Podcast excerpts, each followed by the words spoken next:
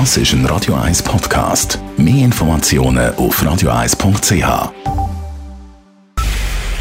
Es ist 9 Uhr. Radio 1, der Tag in 3 Minuten. Mit dem Raphael Wallimann. Der Verkauf des Spielwarenhändlers Franz Karl Weber nach Deutschland war nicht die Wunschlösung von Mitinhaber Marcel Dubler.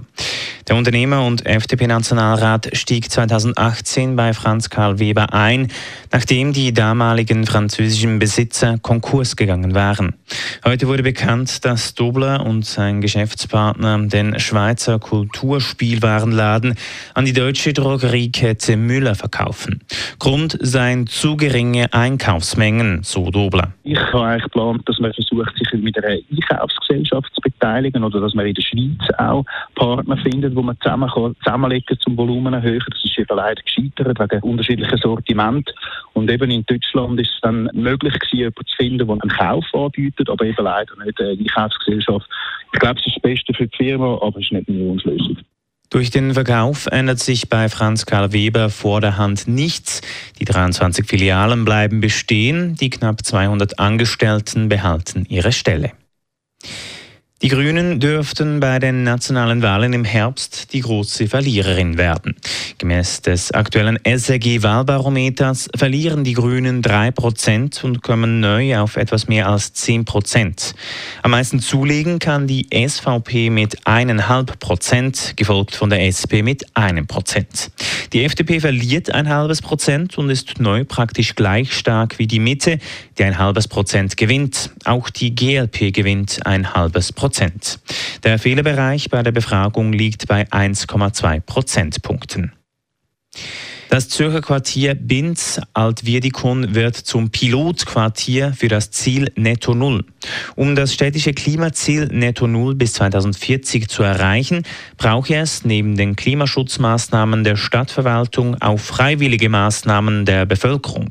Mithilfe des Pilotquartiers will die Stadt dieses freiwillige Engagement unterstützen und motivieren, sagt der zuständige Stadtrat Andreas Hauri. Mit dem Pilotprojekt, das wir auf dem nächsten Jahr starten damit im Gebiet Binz und Altwiedeke, geht es darum, dass wir herausfinden wie wir vor Ort die Quartierbevölkerung, aber auch das Gewerbe oder die Industrie, was dort auch noch zum Teil hat, dass wir die noch stärker motivieren können, dass alle eben einen Beitrag leisten zur Erreichung von Netto Null 2040. In das Pilotprojekt möchte die Stadt Zürich rund 8 Millionen Franken investieren. Anfang 2024 sollen die Vorbereitungsarbeiten beginnen.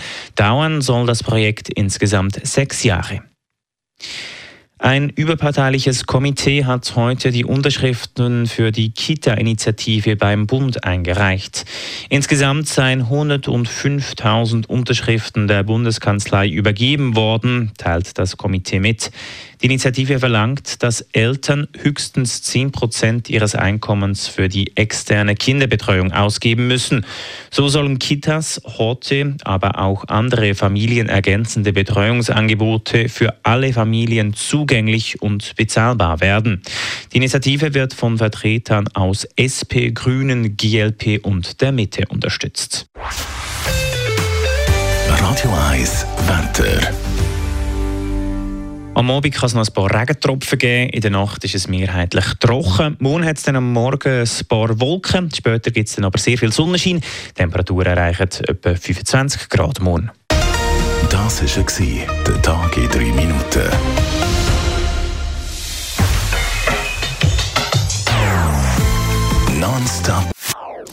Das ist ein Radio 1 Podcast. Mehr Informationen auf radio1.ch.